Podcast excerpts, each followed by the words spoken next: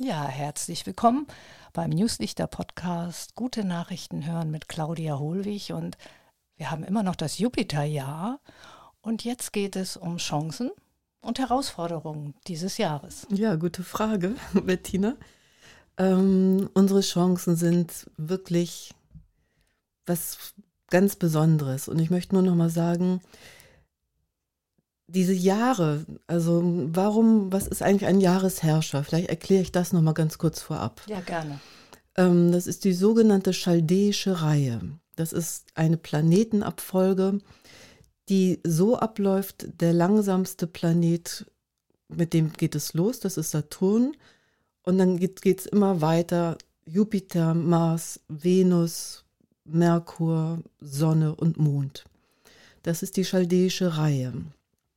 Und ähm, das heißt, alle sieben Jahre wechselt der Jahresherrscher. Das heißt, wir haben jetzt die Möglichkeit, nach sieben Jahren wieder ein Jupiterjahr zu haben. Und deshalb ist das so, so wichtig, das auch zu kennen, weil da so viel möglich ist. Also die Möglichkeiten wollen geschöpft werden. Es geht zum Beispiel darum, also es sind Entfaltungsjahre, Wachstumsjahre. Das sind die Jahre, wo wir, wer Lust hat, zum Beispiel nochmal was zu lernen oder eine Weiterbildung zu machen, das sind so Jahre, also die rufen nur danach, hier, was möchtest du noch aus dir machen? Und das ist, als wäre ein Segen darüber, was wir dann lernen und tun und auch was in unserer Persönlichkeit auch wieder noch mehr nach außen kommen darf. Also sehr, sehr schön was habe ich hier noch? Innere und äußere Horizonte erweitern. Das steht auch als große Überschrift darüber. Innere sind natürlich nochmal die inneren Bilder auch sich dahin zu beamen, so mit der eigenen Seele verbinden. Die Wünsche, die da noch oder die Schätze, die da noch gehoben werden wollen oder die Wünsche, die nochmal neu begutachtet werden wollen, wünsche ich mir das immer noch und wenn nicht jetzt, wann denn dann? Also, Zum Beispiel Podcast machen. ja, ganz genau. Und bringt doch Spaß, oder? Ja. Und Jupiterjahre sind oft, da, da können wir mit einmal, wie soll ich mal sagen, das, Jupiter ist ein Türöffner. Also waren die Türen für uns davor verschlossen, weil wir uns nicht trauten, weil wir an einem Versuch gescheitert sind und gedacht haben, dann soll das so nicht sein. Und im Jupiterjahr wird es ist so ein bisschen, als würden wir auch zum Erfolg getragen werden. Nur müssen wir uns erstmal dafür auch entscheiden. Und das ist das Wichtige.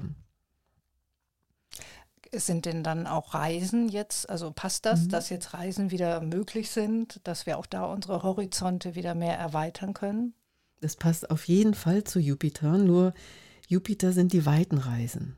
Also das ist wirklich ganz neue Horizonte er, ja, erobern, in ganz fremde Kulturen, Sprachen eintauchen, ähm, mit neuen Eindrücken die Seele füllen.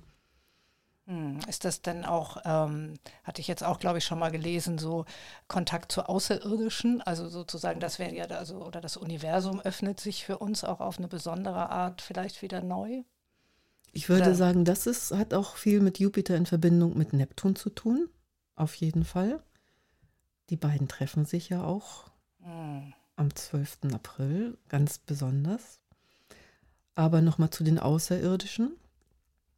Also ich bin, ich war, wusste schon immer, dass es die gibt. ähm, schon als Kind habe ich, war mir das irgendwie ganz was Natürliches. Und ich denke, da werden jetzt immer mehr Zeichen auch kommen. Man liest ja ab und zu immer mehr auch darüber. Also immer öfter kommen so Nachrichten in die Richtung. Hm. Ja. Gut. Ich möchte noch mal ein bisschen die Herausforderung von Jupiter beschreiben. Ähm, Jupiter kann so ein bisschen, wenn er so richtig im Flow ist, sag ich mal, wenn so alles glatt läuft und Mensch, hier läuft das und da läuft das und damit einmal dann ähm, fehlt einem so ein bisschen so diese, ja, eigentlich ist es die Demut auch. Das ist das, was Saturn auch wieder verkörpert. Also mit einmal bläht sich dann das Ego auf und wir werden laut und ähm, vielleicht auch arrogant, überheblich. Und das ist wirklich eine ganz große Schattenseite von dieser Jupiter- oder auch Schütze-Energie. Und es geht auch da nochmal drum, also immer wieder sich zu erden mit kleinen Ritualen vielleicht, also Erfolge auch wirklich, wirklich dankbar zu sein. Also nicht für umsonst zu nehmen, sondern wirklich dankbar sein und ganz wichtig auch noch teilen. Also Jupiter bringt auch die Großzügigkeit in uns wieder ins Fließen. Und auch da Erfolge, zum Beispiel ein ganzes Team hat einem geholfen, etwas hinzukriegen und ähm, das ist dann auch nur fair, diesem Team auch dementsprechend was abzugeben von dem, was da geerntet wurde. Mhm. Das könnte ja auch, also auch in den Hinblick, dass wir vielleicht die Dinge teilen, das Geld teilen, ja. dass wir wieder zu einer gerechteren Verteilung kommen auch. Ja, das wäre wünschenswert, auf jeden Fall. Aber wir sehen das ja auch gerade, was in der Welt passiert, wie viel Unterstützung mit einmal da ist. Also, das ist eine Großzügigkeit. Ja, wirklich. Also die Freundin meiner Tochter, die ähm, die wohnen in einer WG zusammen und die haben sich jetzt wirklich alle da bereit erklärt. Ähm, die haben jetzt eine ukrainische Mutter mit ihren beiden Töchtern aufgenommen in der WG. Und finde ich ganz beeindruckend und die teilen einfach alles, was sie da jetzt haben. Hm. Also das ist Jupiter at its best. Schön. Also wissen, ja, ich, ähm, ich gebe auch was dafür aber ich bekomme auch ganz viel dafür. Das Jupiterjahr startet äh, jetzt ja auch mit Jupiter in den Fischen. Mhm. Hat es dann eine, also wie würdest du das beschreiben? Es ist ja auch dann nochmal eine besondere Qualität in diesem spirituellen Zeichen Fische. Ja, also erstmal das Jupiterjahr startet wirklich jetzt am 20. März. Ging oder geht es los? Und Jupiter in den Fischen, das ist wie ein Geschenk, was wir haben. Und das wird erst tatsächlich in elf Jahren das nächste Mal passieren. Und die Fische, das ist ein sehr friedliebendes Zeichen. Ähm, spirituell, ähm, mit diesem ganz großen Bewusstsein, wir sind alle miteinander verbunden. Und Jupiter ist der alte Herrscher der Fische. Das ist nochmal ganz wichtig zu wissen. Also als Neptun noch nicht entdeckt wurde, war es Jupiter. Und er kommt also in sein Zuhause, also ins Zeichen der Fische. Und da fühlt er sich wohl. Und da geht es nochmal ganz stark darum, diese selbstlose Nächstenliebe auch in die Welt zu bringen. Hm. Und er läuft dann ja auf Neptun zu. Also er mhm. läuft in die Arme von Neptun. Also allein dieses Bild. Ja. Wunderschön. Ja, Neptun, der, der Äußere, ein also kein persönlicher Planet, sondern er ist ähm, einer der äußeren oder überpersönlichen Planeten, der für das Kollektiv steht. Und am 12. April treffen die beiden sich im Zeichen der Fische. Das letzte Mal war das, glaube ich, vor 166 Jahren. Also es dauert nochmal dann auch wieder 166 Jahre, bis die sich wieder treffen. Und das ist was, also das ist wie ein Schutzengel, der über uns wacht. Und zwar vielleicht nicht nur ein Schutzengel, das ist eine, eine Schar von Schutzengeln, die, die überall jetzt unterwegs sind. Mhm. Und das ist hoffentlich auch eine Friedensbotschaft. Die ist ja auch dann eine Samenlegung ja, wieder, ne? Also jeder Zyklus, da hast du recht. Genau, da wird ein neuer Samen gesät. Jeder Zyklusbeginn ist äh, wie bei jedem Neumond auch, da passiert etwas Neues. Und ich würde schön finden, so als ähm, kleine Anregung, nehmt euch Zeit am 12. April und zelebriert diesen Moment gemeinsam, also mit euren Liebsten, versammelt alle um euch herum und bitte ehrt diesen Moment, der kann sehr viel verändern für uns alle. Das ist was ganz, ganz, also es berührt mich sehr, auch darüber zu sprechen. Ich bin nämlich eine Fischegeborene. Und das ist einfach nochmal diese ganz tiefe Erkenntnis, dass wir alle aus einer Quelle kommen. Egal welche Sprache, welche Farbe, wie viel Geld, wie viel Ruhm, wie viel Ehre. Also wir sind alle eins. Ja, und wir sind, das fällt ja auch, glaube ich, dann ziemlich zusammen mit Ostern, mhm. also auch mit Christusbewusstsein. Ja.